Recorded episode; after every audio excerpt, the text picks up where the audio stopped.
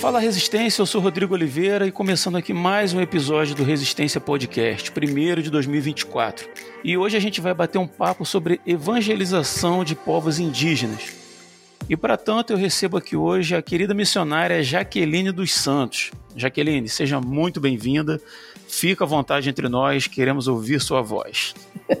Oi, gente, ó, prazerzão estar aqui. Essa é a minha voz. Então vocês vão ouvi-la. Ah, legal, cara. Um prazer ter você com a gente. E mais uma vvez, né, dentro do, do RPA, programa 110, a gente tem a oportunidade de falar sobre missões, né? Esse assunto que é tão importante e às vezes muitas pessoas acham que isso é tipo assim, ah, isso aí não é para mim, né? Eu vivo minha vida, meu cotidiano e tal, e missões envolvem muito mais, né, do que do que ir para outro país e fazer a obra missionária fora do, do, do, seu ambiente, do seu conforto, da sua casa e tal. Né? Mas nesse programa especificamente, a gente vai falar sobre a, a experiência da Jaqueline né, na evangelização de povos indígenas.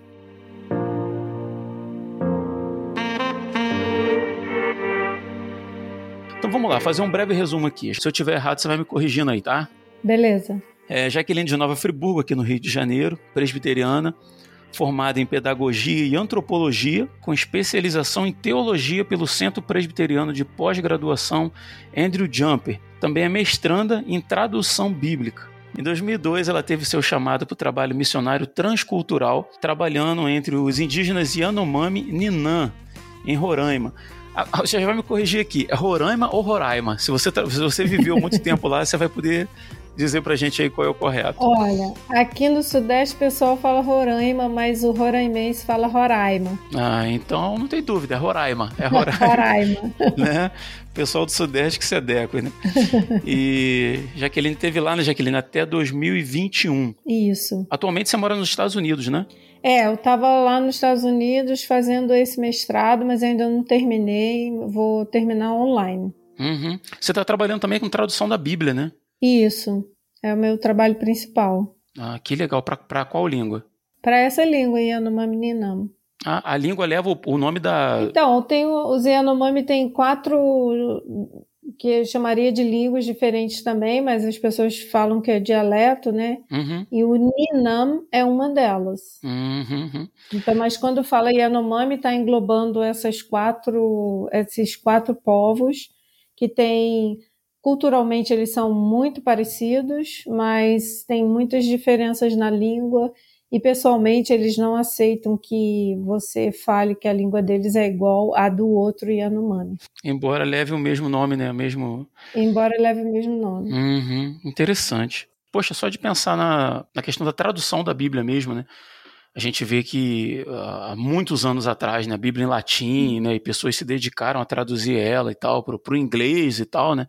Hoje é uma coisa tão comum, né, que a gente às vezes não para para pensar que uhum. tem povos que não têm acesso à, Bíblia traduzida na sua própria língua, né? E muito legal ver você trabalhando com isso. Verdade, cara. As pessoas, a gente que tem acesso a Bíblias de tudo quanto é formato e letras e formas, não pode imaginar que tem, sei lá, mais de 150 povos que não tem nada na, na língua delas. E aí, da Bíblia, né? Na língua dela. É, com certeza. Deus te abençoe, Jaqueline, te fortaleça e te capacite, né, para você para você terminar. Você não terminou ainda, a tradução está em processo, né? Sim, nós terminamos o Novo Testamento em 2021, mas a gente vai entregar agora em março.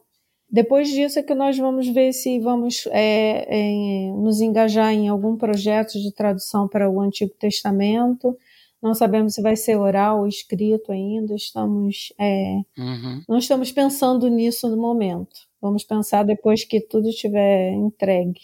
Assim, você perdoa minha quase total ignorância entre, entre os povos, as questões né, que envolvem os povos indígenas, é, é, muito fora da minha realidade pessoal, né? Então, assim, pode ser que eu fale absurdos aqui, tentando acertar. Mas você está falando de tradução da Bíblia. É, eu não sabia que eles tinham linguagem escrita. Então, quando, quando alguns povos aqui no Brasil foram alcançados nos anos 60, é, no final dos anos 50 e nos anos 60, uhum. eles realmente tinham as línguas eram ágrafas, né? Nunca tinham sido escritas ou mesmo, é, tipo, ninguém sabia nem como escrever o alfabeto delas. Uhum. E no nosso caso lá foi um missionário canadense que chegou e uma missionária americana. Eles chegaram em 1958, entre 1958 e 1960, e aí eles levantaram a língua, por isso que é, o missionário que vai trabalhar transcultural, ele precisa ter um pouco de conhecimento linguístico também. Uhum. E aí eles levantaram essa língua ágrafa, e, e que é hoje a língua Yanomami Ninam. É, a partir desse ano de 1960, 1962, mais ou menos, eles começaram então a escrever é, algumas coisas na língua e mas o projeto de tradução mesmo só começou em 1972. Uhum. É, nesse período, os, os, indígenas estavam aprendendo como ler e escrever na sua própria língua. Que legal, cara. Que legal. É. E, e, hoje, assim, na, na, isso você falou em 1900 e... Era 1958 até 1962, né? Quando a língua estava sendo levantada para poder ser escrita.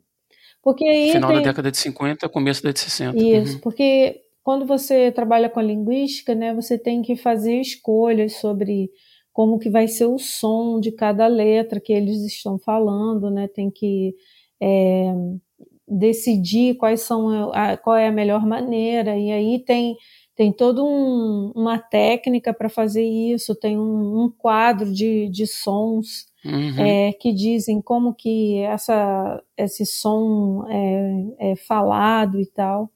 É, se a gente fosse escrever é, dentro da, dessa tabela, em português do Rio de Janeiro, em português de São Paulo, ia ser a, a escrita ia ser completamente diferente, porque eles falam diferente da gente, a gente se entende, mas eles falam diferente da gente, né? Então, é, do ponto de vista da, da fonética ia uhum. sair um pouquinho diferente.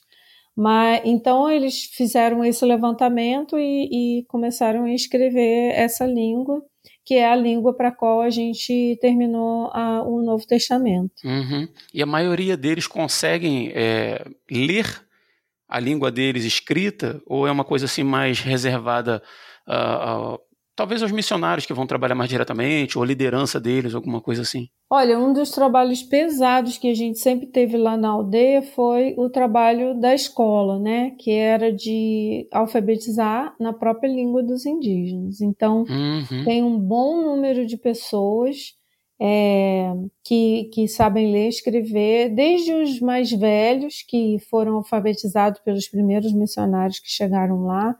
Tem Sim. muita gente que que sabe ler e escrever, e, e até os mais novos que foram alfabetizados mais pela, pela nova geração de missionários, vamos dizer assim, é eu e a Rosa, que trabalhou junto comigo. Então, nós realmente conseguimos é, fazer, tipo, dar um upgrade na maneira de alfabetizar, né? Porque essa, uhum. essa era a minha formação primeira, e nós conseguimos é, que eles entendessem qual que era o propósito da leitura, para interpretar, para ver o que estava escrito e entender o que estava escrito como uma informação que interessava a ele mesmo, né? Não somente para ficar repetindo como um papagaio, alguma coisa assim. Sim. E, e, esse, e esse negócio foi muito interessante porque acabou ajudando no trabalho da tradução, porque esses indígenas começaram a ler, interpretar os textos seculares, né? E, e daí, quando eles começaram a ajudar na tradução da Bíblia, eles é, começaram a entender o propósito daquele texto, né? Então, uhum. foi, foi uma coisa assim que ajudou bastante o trabalho de tradução. Então, que legal, cara. Tem, tem muitos indígenas que, que leem muito bem. Inclusive, nós vamos entregar o Novo Testamento, ele também está em áudio já. e é, os foram os indígenas que leram. Jaqueline, vamos voltar um pouquinho aí. Me fala como é que foi a, a questão do teu chamado para você trabalhar com povos indígenas, para você sair da, do conforto da sua casa e partir para trabalhar com eles lá em Roraima. É, primeira coisa que quando eu era adolescente, a minha irmã, ela foi ser missionária entre os indígenas Uai lá em Roraima também. Uhum. E, e, a, e a minha irmã era tipo minha ídola, vamos dizer assim, né? Uhum. Aquela pessoa que me influenciou mais e continua influenciando até hoje. Quando eu tinha 16 anos, o meu pai faleceu e ela teve que voltar porque ela tinha uma mãe que tinha acabado de operar o coração e dois irmãos adolescentes. Aí ela voltou e, e na minha cabeça ficava sempre aquele negócio assim: puxa, eu queria ser igual minha irmã, eu queria, queria também ser missionária, eu queria ir falar de Jesus para outras pessoas e tal.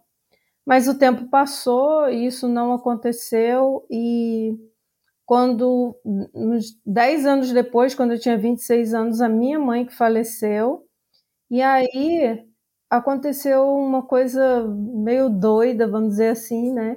Que eu me afastei da igreja de Deus e fiquei mais ou menos uns oito anos, oito anos fora da igreja. Quando eu finalmente voltei para a igreja, no ano de 2000, eu comecei a trabalhar com os adolescentes na igreja, mas sempre ficava assim, sabe quando fica um pensamento lá no fundo do teu coração, da tua mente, uhum. tipo que, que aquilo era aquilo que você queria fazer? Então, uhum. o que eu queria fazer era ser missionário. Eu não posso dizer assim que eu tive um chamado, tipo, sai da tua casa, da tua parentela, não tive esse chamado, entendeu?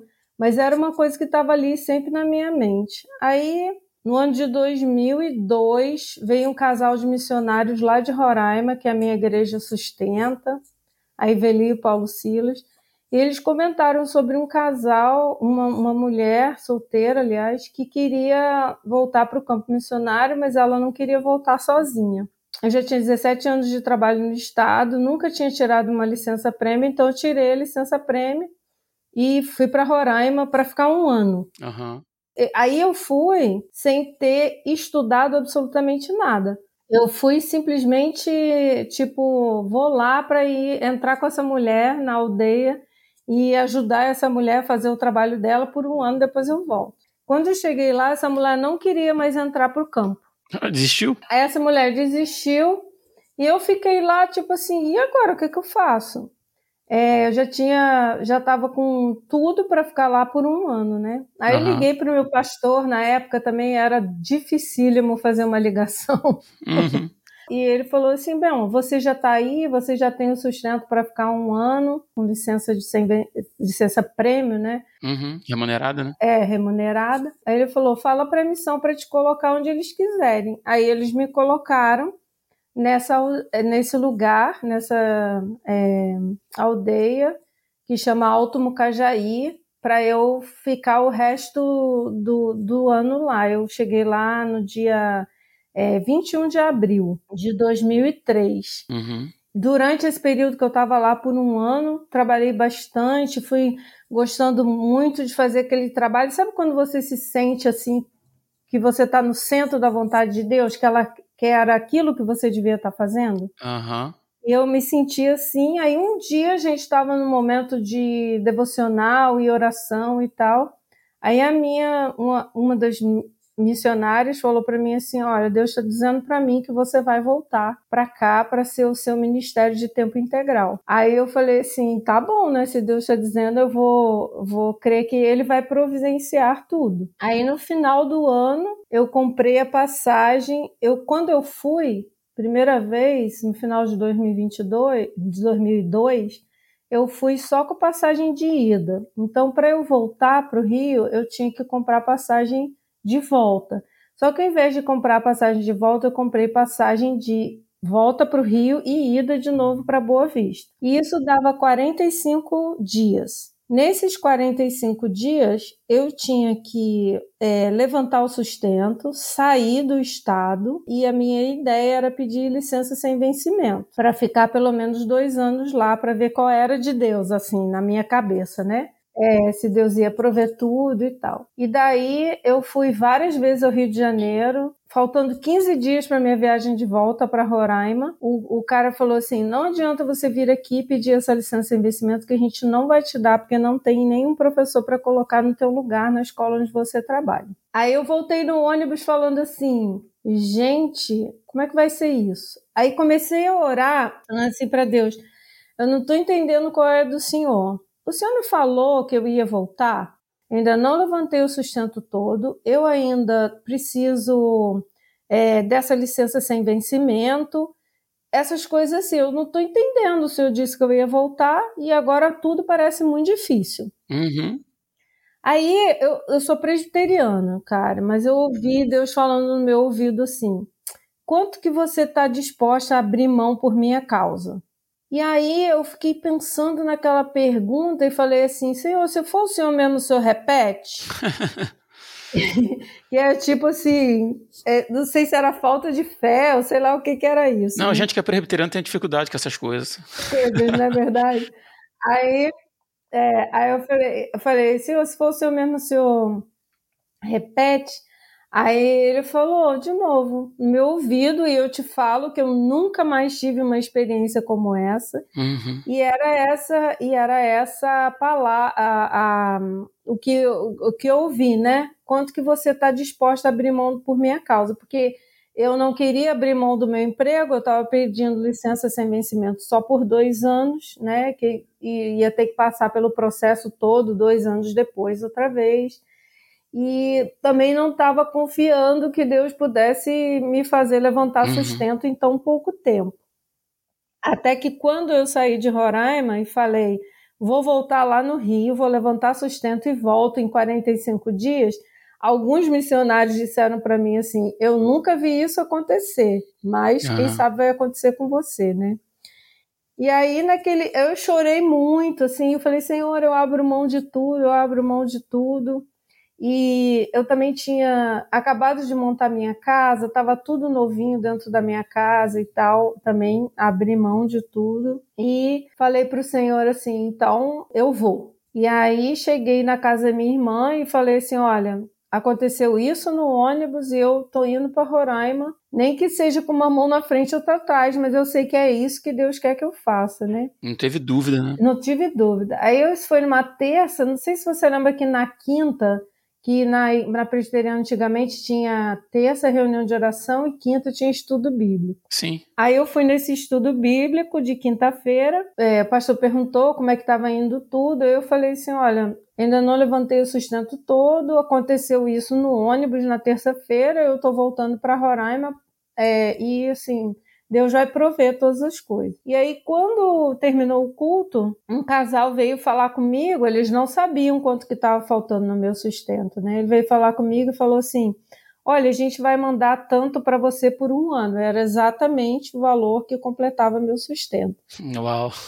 Aí eu chorei novamente, né? Falei, Senhor, eu sei que o Senhor está nisso e tal. E nesses 20 anos que eu tenho trabalhado no, como missionária, realmente Deus não tem deixado faltar nada.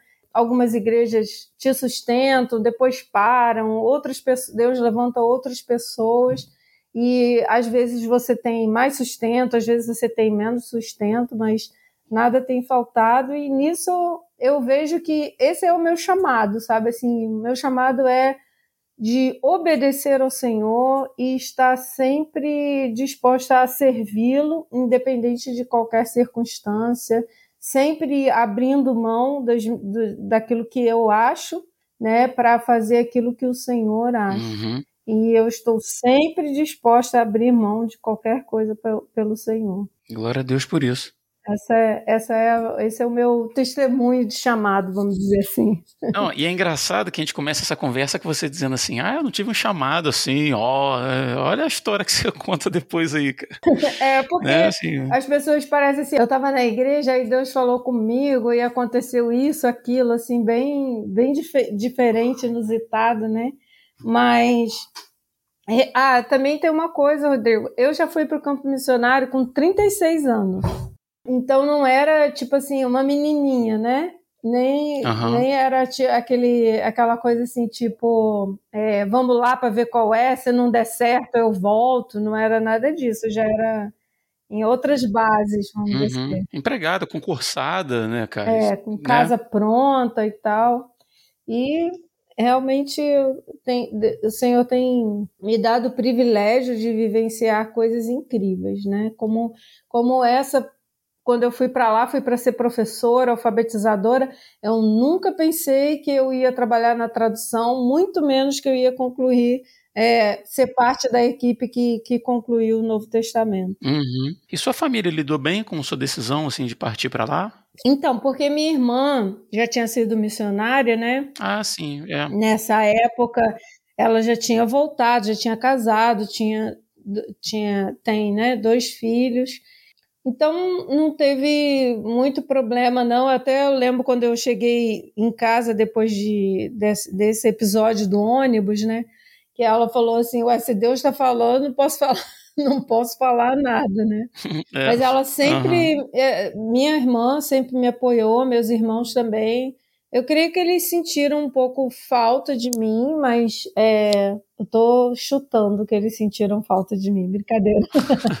é, meus sobrinhos, eu sei que é, não participei tanto assim da vida de adolescente para frente dos meus sobrinhos, mas eu tentei me manter mais próxima deles do que assim, na medida do possível, né? Porque a distância na época que eu fui lá para Mucajaí, para Alto Mucajaí, não tinha, era só carta mesmo que a gente podia mandar. Uhum. Mas eu creio que eles são, eles veem, né? Como que Deus tem me abençoado e como que eles são abençoados também através da minha vida, meu testemunho. Então, eu acho que está de boas. Quando você olha para trás assim e pensa é, lá quando você começou efetivamente, né, trabalhar no, no, serviço missionário lá e tal, quais assim os principais desafios assim que te vêm à cabeça assim que te marcaram das dificuldades culturais de língua, sei lá, eu não posso falar uhum. por você, né? Mas o que que te marcou mais na questão dos desafios de quando você chegou lá? Olha, cara, primeira coisa que que eu acho que é tipo que dá um choque cultural na gente realmente é a cultura a diferença da cultura, né? Como que a gente lida com problema, como que o Yanomami lida com problema, como, como a gente lida com doença, como que eles lidam com doença, como que a gente lida com o mundo espiritual, quando, como que eles lidam com o mundo espiritual, né?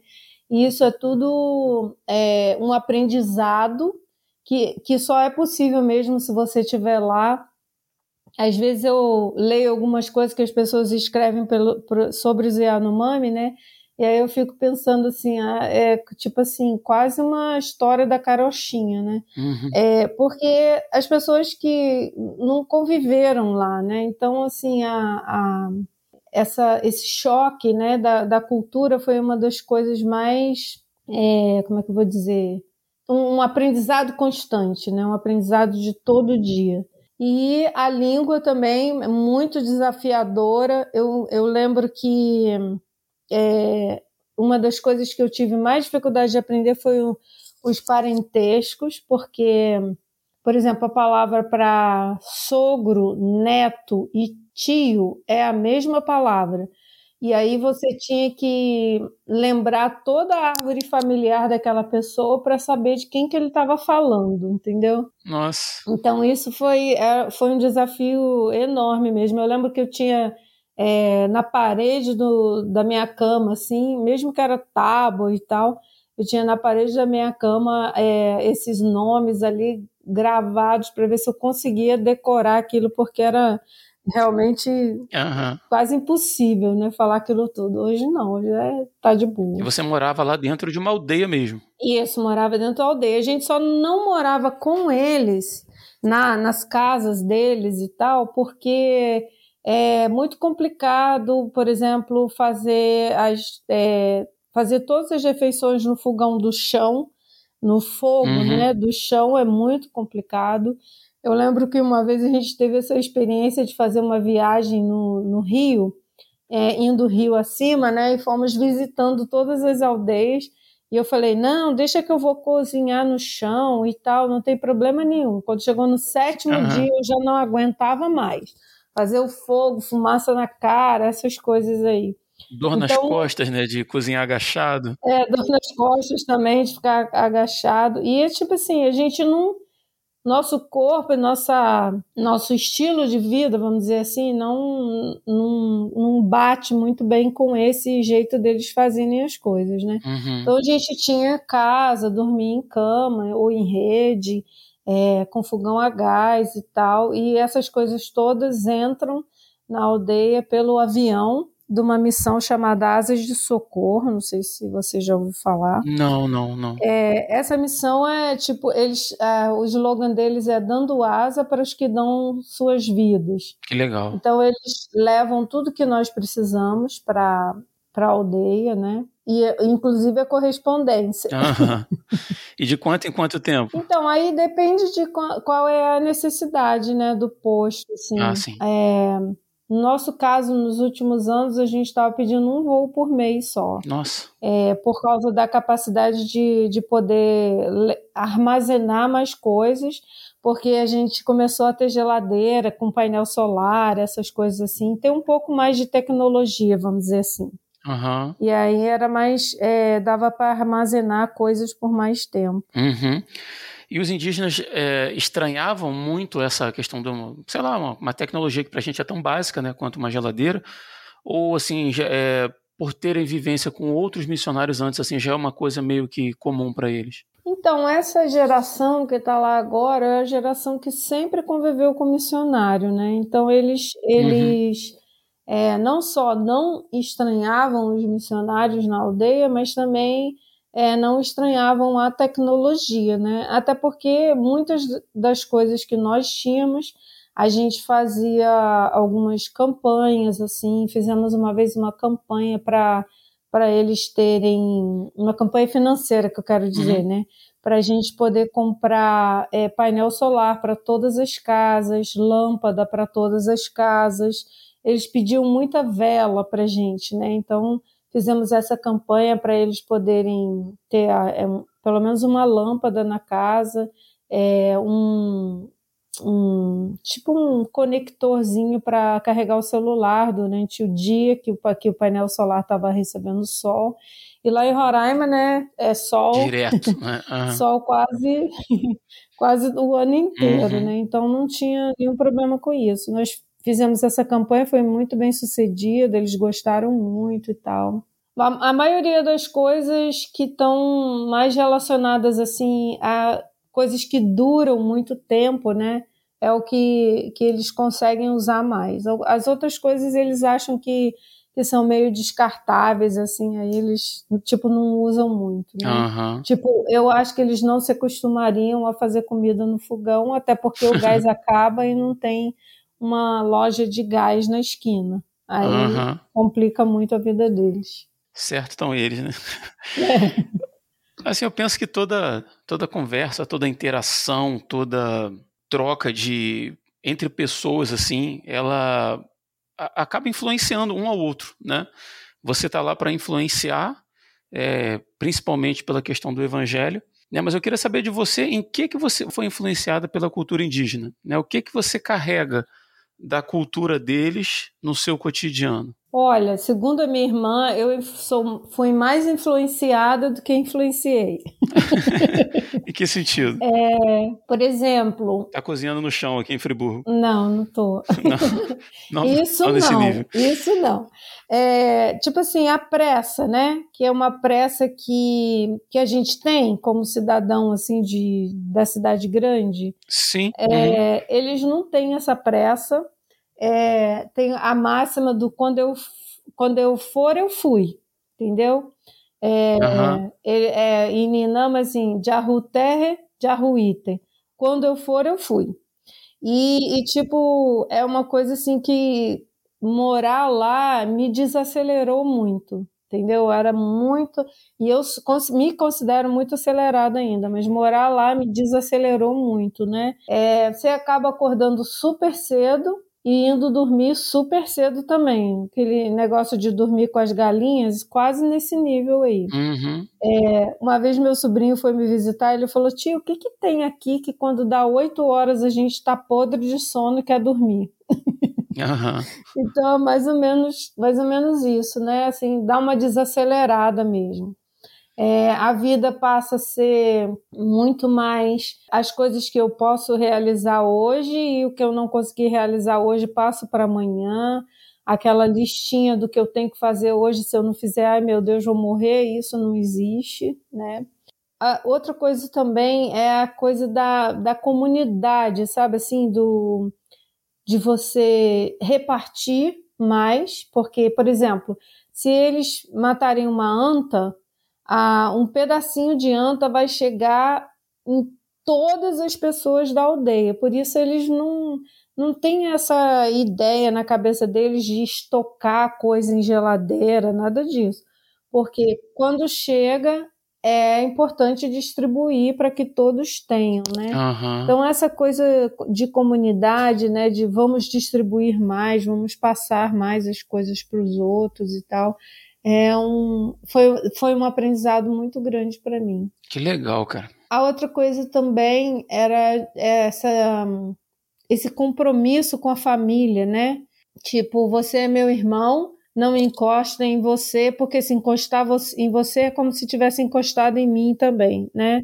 Então é essa essa coisa de da família de estar junto, né? As casas é, são casas comunais, é, uma casa grande, grandona. Agora eles estão diversificando mais, mas assim, uhum. uma casa grande, uma casa grande, redonda, bem grandona mesmo, onde mora todas as, o patriarca e a matriarca da família e todos os filhos e netos com suas famílias ao redor, né? É, e o centro dessa casa fica meio vazio, as pessoas moram nos cantinhos, assim, estendem as redes. Uhum. Então, essa, essa questão familiar também é uma, um negócio muito legal, assim, que, que eu aprendi muito com eles, assim, de, de valorizar a família, de estar próximo da família, de defender a família, né? Vocês que estão lá assim muito tempo com eles assim são tido, é, tidos como, como família também ou não eles tratam vocês assim como uma é, fazem uma separação vamos dizer assim ou chegou lá assim faz parte da família sabe como é uma uma construção de confiança vamos dizer assim né que, que você Sim. acaba tendo com alguns e não com todos, né? Como aqui, né? Na nossa sociedade. É, como aqui, exatamente. Eu tenho, eu tenho uma amiga muito querida, Thelma, e o Yanomami, ele não é de, como é que fala, de dar presente, né? Mas um dia eu ganhei um pedaço de carne de um viado que o marido dela tinha matado, ela trouxe para mim, e quando eu perguntei o que, que você quer em troca, né? Ela falou: Nada, eu não quero nada, é, eu tô te dando isso porque você é minha amiga. Que legal. então, esse tipo de, de, de coisa de confiança, assim, que você. que, que é construído, né? Uhum. Tem um, um senhorzinho lá que ele me chama de filha. E, e eu chamo ele de pai, e é uma coisa muito engraçada, porque, tipo assim, eu, porque eu sou seu pai, me dá a linha de pesca, me dá anzol, me dá essas coisas uh -huh. assim, sabe? Então é um, é um, um, uma, um relacionamento de troca mesmo, sabe?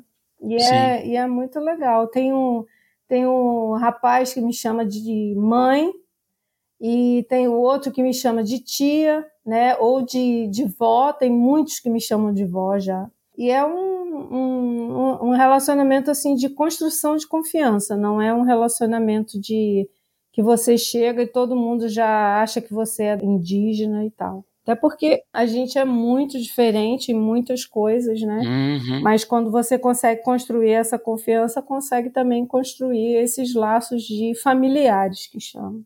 Vamos falar um pouquinho, Jaqueline, sobre a questão da, da evangelização propriamente dita.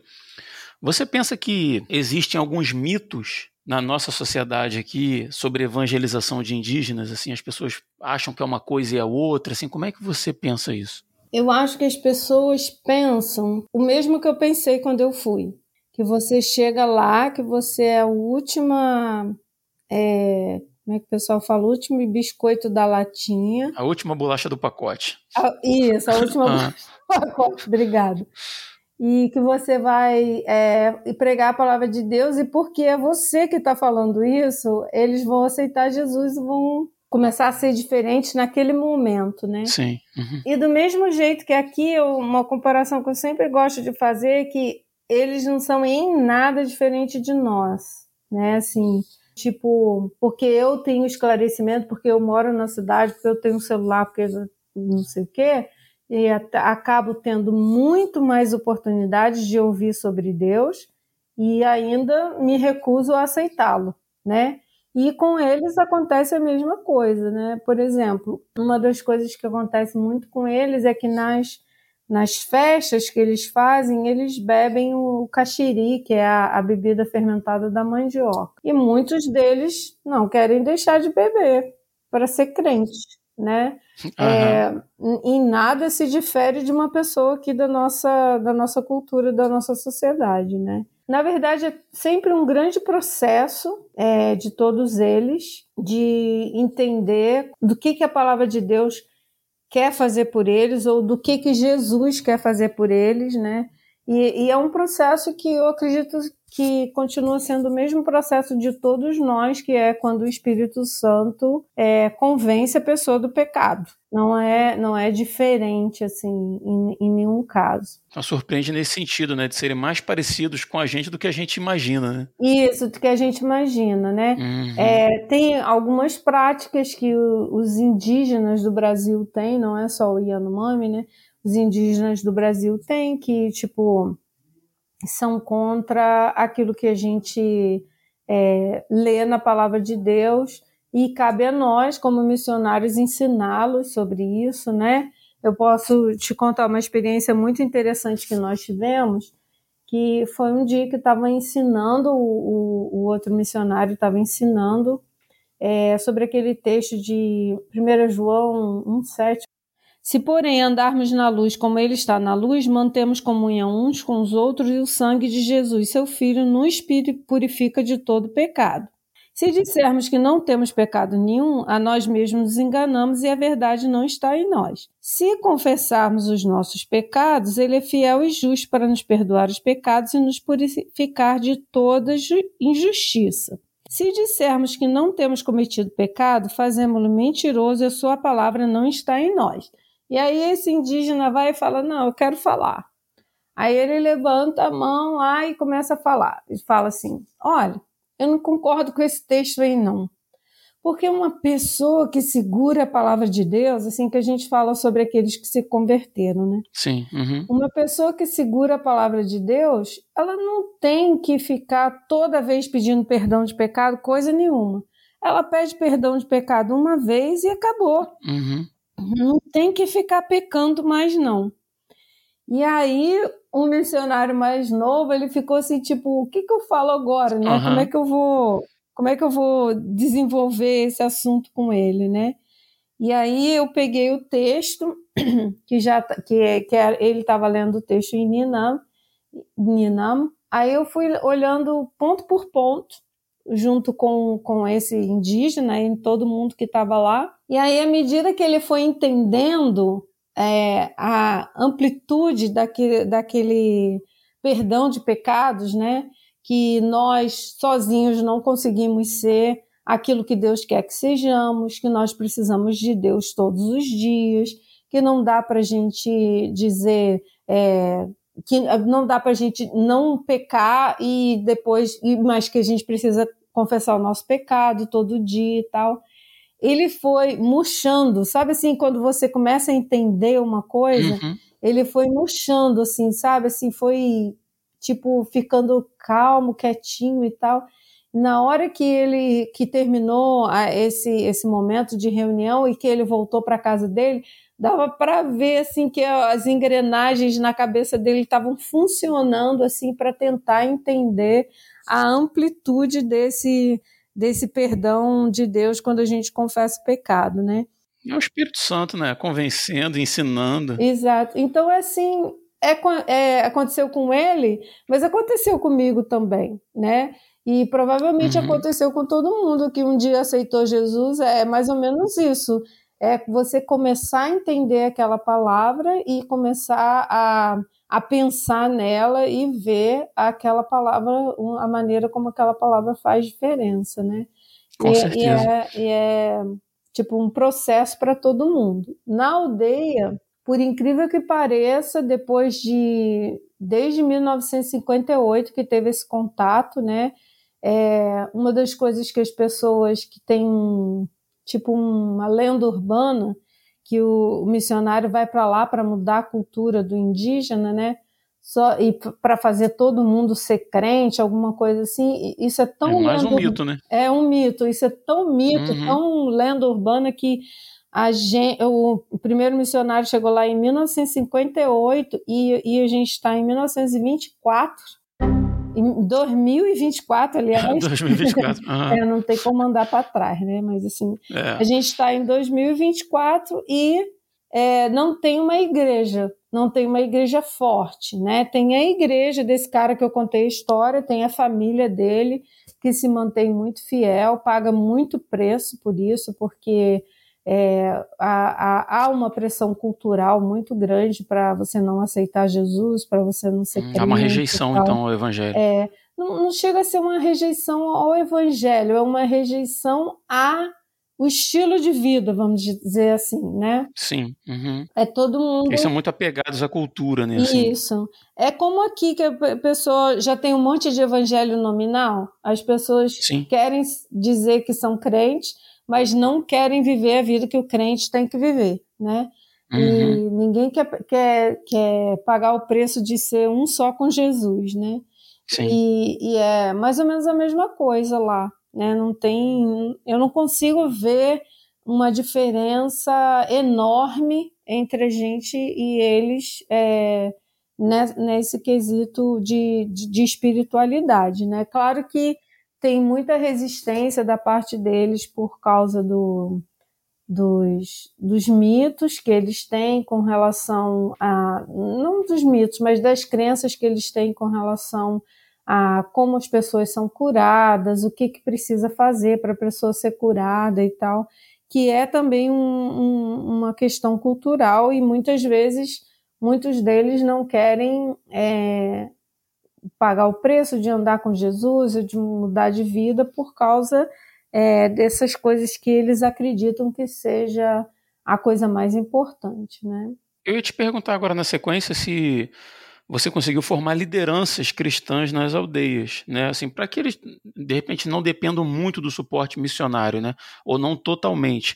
Então, assim, pelo visto, é uma coisa bem difícil de se, de se estabelecer uma liderança cristã entre eles, né? Muito difícil de estabelecer isso. É, acho que todas as gerações de missionários que passaram lá tentaram de alguma forma. Nós, nós a, a minha geração né, de missionários, nós enviamos dois rapazes para um instituto bíblico que tem em Cuiabá, em, na Chapada dos Guimarães, é, só para indígenas. Nós enviamos dois rapazes é, mas é muito difícil quando eles retornam, muita pressão é, da comunidade, né, do, da, da, família, principalmente da família, mãe, pai, da esposa, é, dos, dos, irmãos da esposa. Os irmãos da esposa fazem muita demanda para a pessoa. Então, é uhum. bem difícil de formar essa liderança. Tem um rapaz que nesse momento, né, que é um, um, um, rapaz assim que ele tem estudado sozinho, lido sozinho, e a gente crê que ele é o que está se desenvolvendo mais e aprendendo mais, meio que é, vem perguntar, né, exatamente o que que está querendo dizer aqui, porque tem uns textos de Paulo que são meio complicados, né? E quando você faz a uhum. tradução, uhum. você não tem que desvendar o texto, que dá explicação no texto, né? Você tem que traduzir o texto original do jeito que ele estava lá. E se às vezes alguns, alguns textos são meio difíceis para a gente interpretar, vai ser difícil para eles interpretarem também. Quem né? sabe o seu próximo projeto não é uma Bíblia de comentário aí na, oh, na língua Yanomami. Aí ele vem, é, ele vem perguntar, tipo, exatamente por que, que ele colocou esse ensino aqui, o que, que ele estava querendo dizer e tal. Então você tem uhum. oportunidade de ensino. Você vê que a palavra é viva mesmo, né, cara? Assim, às vezes a gente se acostuma com a facilidade de ter Bíblia no celular, uhum. de ter um uhum. monte de Bíblia diferente, né?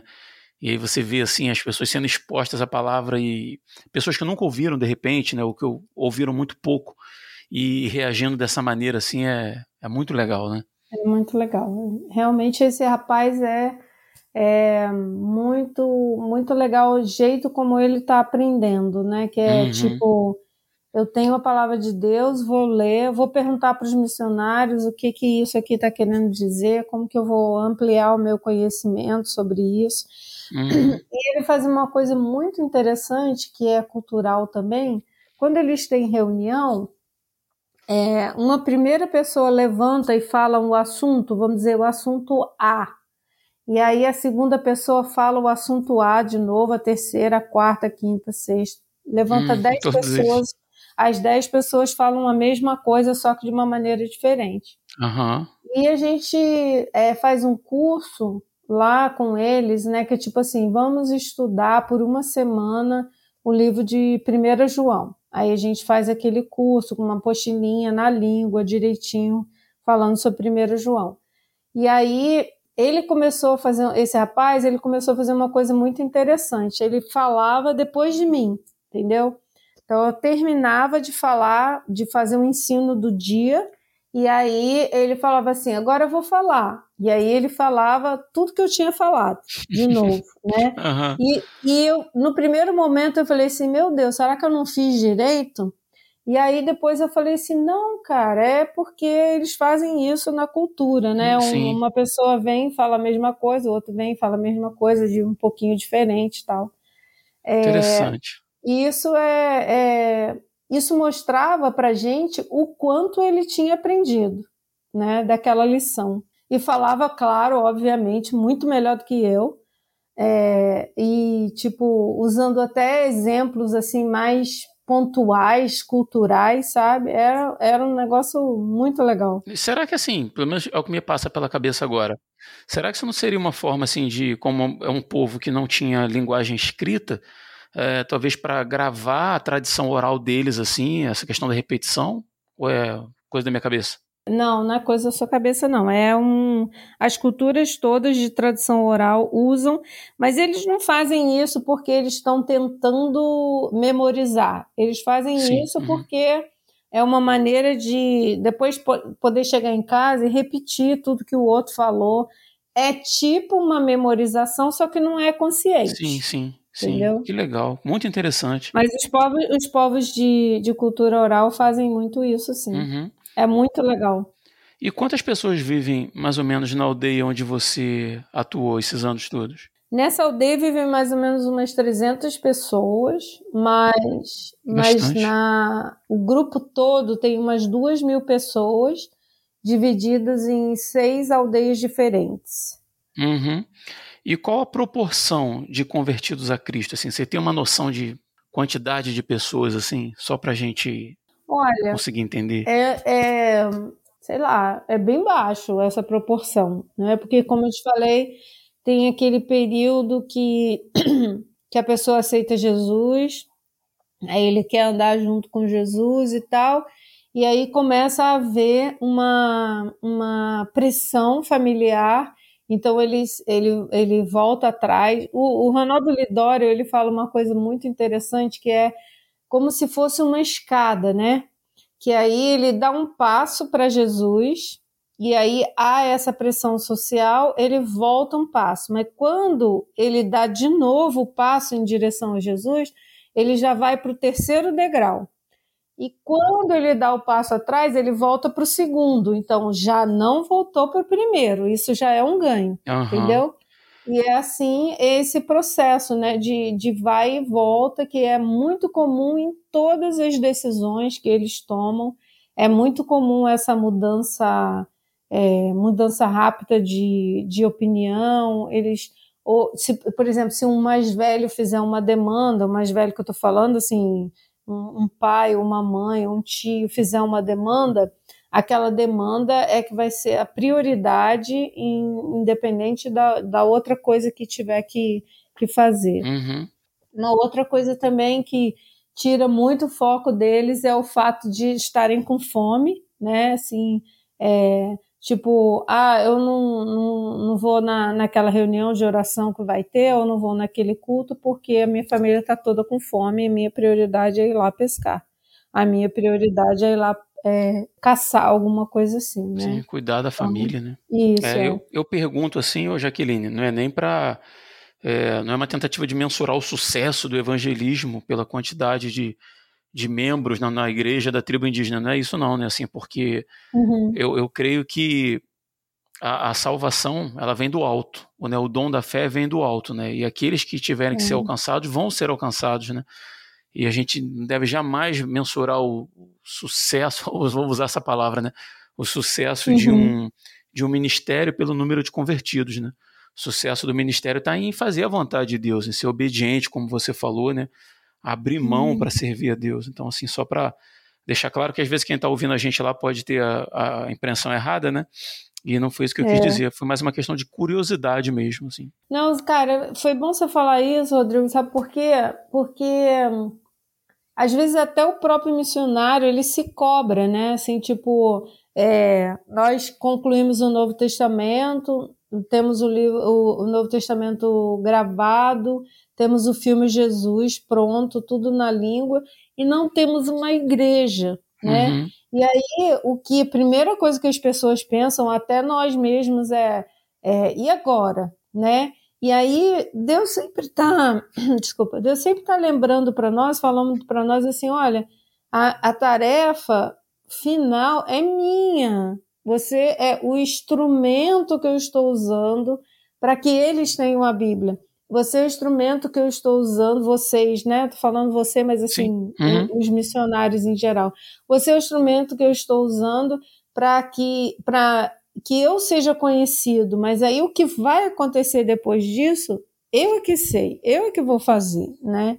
E, e descansar no Senhor, é, pensando nisso, que o sucesso realmente não pode ser mensurado pelo número de pessoas e, e nem pelas coisas que você fez também, mas, como você disse, eu acho muito bem dito, é pelo a quanto que você está disposto no seu coração a abrir mão para ser obediente para o Senhor. Né? Uhum. Essa, é, essa é toda a diferença que tem que fazer. Com certeza. E vocês trabalhando lá com os indígenas, o, o, suporte todo vem de igrejas, né? Como você falou, a maioria do suporte uhum. vem de, de igrejas, né? Você pensa que o papel da igreja nessa frente de evangelismo, fora do local onde a igreja está plantada, ele se, se resume basicamente. Eu não quero menosprezar, tá? Não, não, não é uma pegadinha pergunta mas ele se resume basicamente uhum. à, à, questão do suporte, ou, ou, você acha que vai muito além disso? Assim, não, repito, não, não, é uma, não é uma pegadinha, porque o suporte que a igreja dá é importante para a manutenção né, desse, desses tantos ministérios né, que atuam, mas eu queria saber o teu entendimento a respeito do suporte da igreja. Tem sido suficiente? Uh, ou tem que ir além? Ou não sei. Como que você pensa a questão do suporte? é meio complicado, meio complicado de, de, de responder, porque assim, como eu falei no início, Deus nunca deixou faltar nada, né? E eu Sim.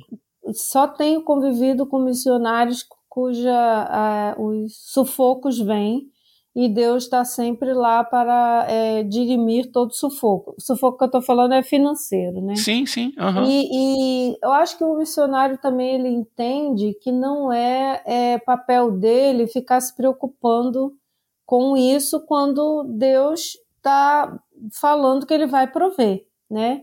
É, embora Paulo tenha feito aquele comentário lá, olha, só, só os outros é que vão receber oferta, eu não vou receber oferta, não, brincadeira. É, mas, mas eu creio que o maior engajamento da igreja deve ser a oração, entendeu? Eu acho que realmente esse é o engajamento da igreja.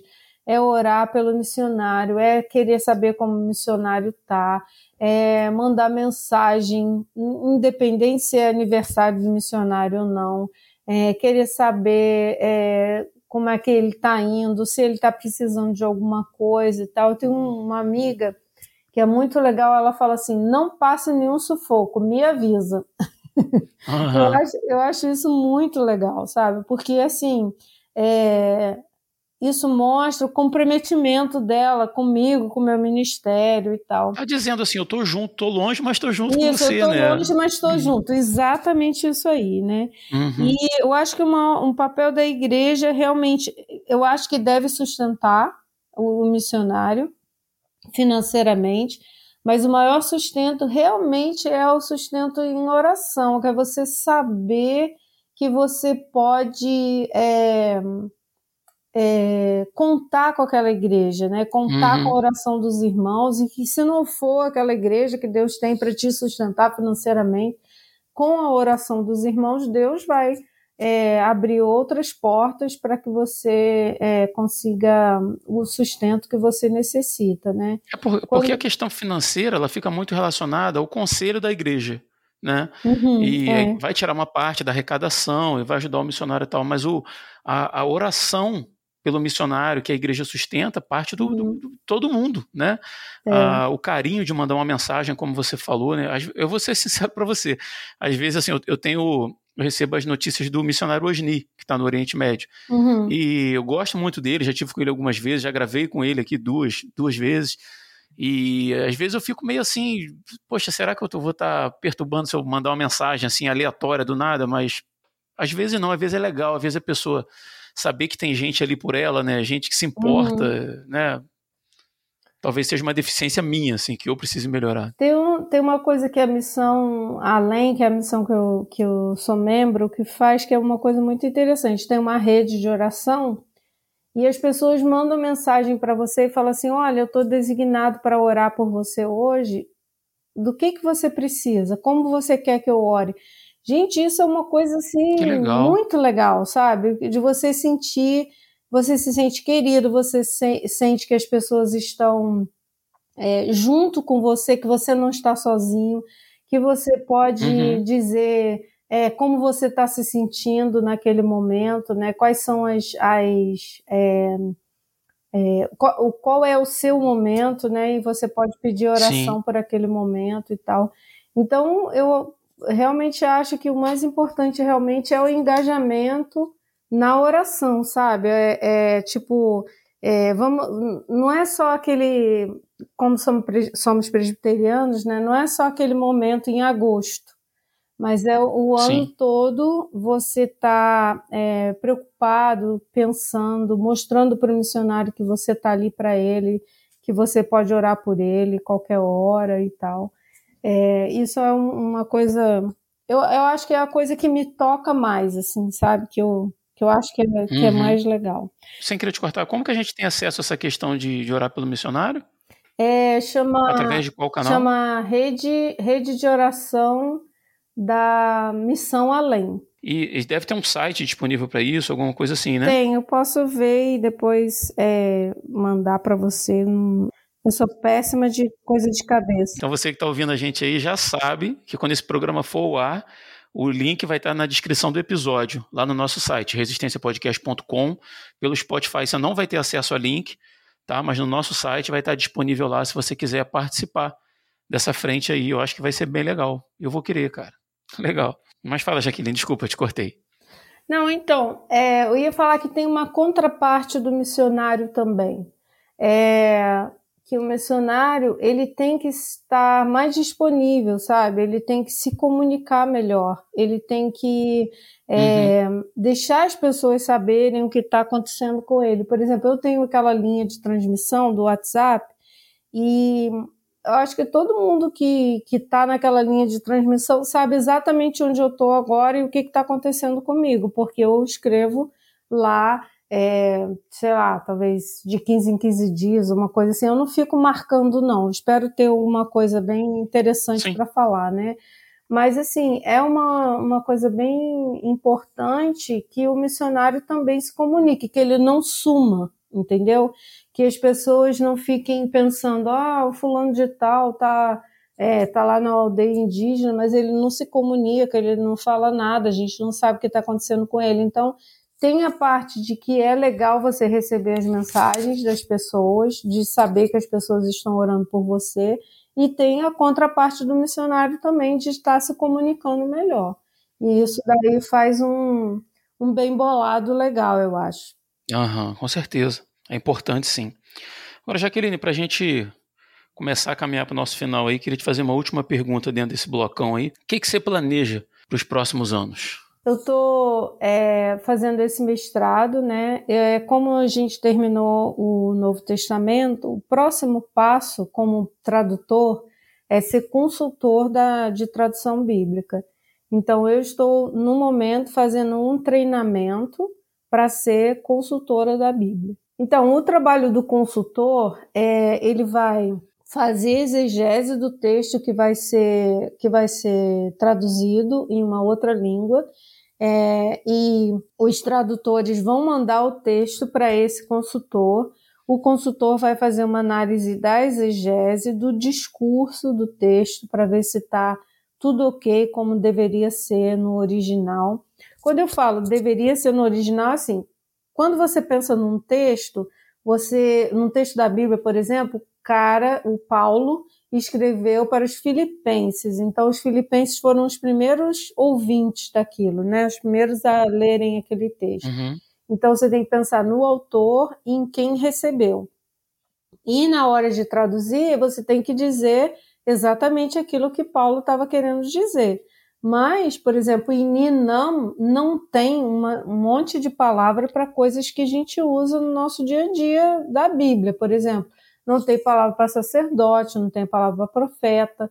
E aí a gente tem que montar uma palavra que a gente chama de termos chaves é, para dizer essa palavra, né? Por exemplo, em Ninam, a palavra para sacerdote é aquele que fala com Deus no lugar de, que era o que o sacerdote fazia. Ele entrava hum, lá para falar com Deus, uhum. é, como um intercessor pelo povo, né? Essas palavras a gente tem que ter certinho de como escrever e tal. Então, na hora que você escreve no texto, na, nessa outra língua, que é uma língua minoritária, o texto às vezes fica muito maior, porque você tem que colocar um pouco mais de explicação para aquilo não ser é, não ser entendido, né? Para a pessoa ler e falar, ah, é isso aqui que está querendo dizer a não ser quando o texto já era ambíguo e você não tem como tirar a ambiguidade do texto, porque senão você muda o texto, né? Uhum. É, ou quando você, é, você queria explicar, por exemplo, eu sou presbiteriana, eu não posso dar uma explicação que a igreja presbiteriana dá para algum texto, eu tenho que escrever pura e simplesmente o que está lá, Sim, e depois uhum. os, os próprios Ninam vão achar a interpretação deles, né? É, então, é, esse trabalho da tradução é um trabalho que é muito relevante no sentido de que você precisa entender que a tradução não é exatamente traduzir tudo igualzinho está lá, mas é traduzir o significado daquilo que está lá, né? Esse é o trabalho. E aí o consultor, trazendo de volta aqui para o consultor, então o consultor ele vai avaliar isso tudo e para isso ele tem que ter, assim, é, tem uma lista de coisas que o consultor precisa estudar para poder fazer isso. E aí ele, o, o, os tradutores vêm com o consultor e, e um, um indígena que não, que não trabalhou na tradução, que não é o tradutor, e, e daí o consultor vai fazer pergunta para o indígena para ver se ele está entendendo o que, que o texto está dizendo. Uhum. E aí, se ele estiver entendendo tudo que o texto está dizendo, se consegue ver é, nas entrelinhas, vamos dizer assim, que está havendo uma boa compre com, é, compreensão, aí o texto é aprovado com um texto é, bom para ser publicado, né? Então, esse é o meu trabalho futuro, né? Eu estou me preparando para ser essa pessoa, esse consultor. Amém, cara. Que Deus te abençoe e te dê muitos e muitos anos de vida para você tocar esse trabalho que é tão, tão valoroso assim e, e, acredito que muito difícil, né? Porque acredito que a mão de obra não seja é, tão abundante nesses casos assim, né? Eu, pelo menos, nunca tinha ouvido falar. É. Não, aqui a gente tem cinco pessoas só. Cinco pessoas. Cinco pessoas que fazem isso. Então, por exemplo, durante o período que a gente estava traduzindo, a Rosa e eu, é, era muito difícil marcar uma consultoria porque os consultores estavam já todos fazendo alguma coisa. Né? Uhum, Agora, uhum. quando Rosa e eu terminarmos o nosso estágio, vai, vão ter sete. Ó, já está melhorando. já está melhorando. Né? Muito bom. Então, esse, esse é o próximo passo. Muito bom.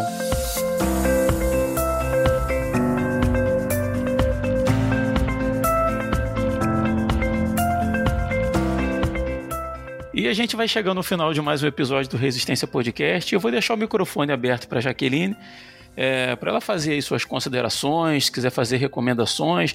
Vou pedir também, Jaqueline, para você deixar aí suas. Eu não sei se você usa, faz uso de redes sociais, mas deixar um caminho aí para o pessoal que estiver te ouvindo, que se interessou pelo seu trabalho, quiser te acompanhar, quiser te apoiar de alguma forma aí, tá bom? Deixa seus, seus contatos aí. Tá bom, Rodrigo, muito obrigada. Primeiro, obrigado pela oportunidade, né, de falar sobre mais o meu testemunho do trabalho e tal. Muito obrigada. Poxa, prazer é nosso. Gostaria de recomendar, se você gosta de ler, para você ler livros que te, é, te contem como que era o, o, o povo judeu, para você entender mais é, sobre o, o background da Bíblia, né? E também para você ler livros que falem um pouco sobre como que era na época de Jesus. É, esse foi o último livro que eu li, mas eu não sei se tem ele em português. É um livro muito bom que conta tudo sobre como, como era na época de Jesus, como os romanos pensavam, como é, os judeus pensavam e tal. Então eu gostei muito de ler esse livro. Qual o nome do livro? Olha, cara, eu teria que procurar aqui. Então, eu, eu te mando depois. Tá Manda bom? depois, beleza, beleza. Sem e, problema. E também é, a minha. Eu, olha, para ser sincera, eu uso pouco minha rede social, mas eu também não sei os endereços da minha rede social, por incrível que pareça. Mas eu vou deixar aqui é, o meu, número do meu telefone, você pode entrar em contato comigo pelo WhatsApp, eu sempre respondo. É, ah, o legal. telefone é 95 981240444. 95981240444. Se você ouviu aí o podcast, quer fazer alguma pergunta, quer entrar em contato para orar junto comigo, para orar por mim, é, e se você quiser mandar alguma oferta, também usa, usa sempre esse WhatsApp aí. Beleza? Poxa, que legal. Que legal, cara. Jaqueline, muito obrigado mais uma vez. Foi um prazer enorme ter você com a gente aí. Acredito que esse papo vai abençoar muito a vida de outras pessoas. Espero que tenha sido legal para você também conversar um cadinho comigo aí. E assim, o livro que a Jaqueline não lembrou o título agora e tal, tudo que ela me passar após a gente acabar essa gravação vai estar na descrição do episódio, linkadinho para você que está ouvindo aí, tá bom? Queria agradecer também a você, ouvinte aí, que ficou com a gente até o final. Espero que tenha sido bênção para você. E como eu sempre peço, ajuda a gente a compartilhar. O assunto de missões assim é muito importante para a gente negligenciar. Né? E às vezes assim, um, ah, só compartilhar um podcast, mas a gente não sabe para onde que isso vai. Né? A gente não sabe para onde o Senhor vai levar, a gente não uhum. sabe quem está precisando ouvir. Então compartilha, joga nas suas redes sociais, grupo de WhatsApp, ajuda a gente a divulgar o Resistência Podcast. E no mais é isso, a gente vai ficando por aqui e até o próximo dia 20. Eu sou Rodrigo Oliveira. Eu sou Jaqueline dos Santos. E se você está ouvindo isso, você é a Resistência.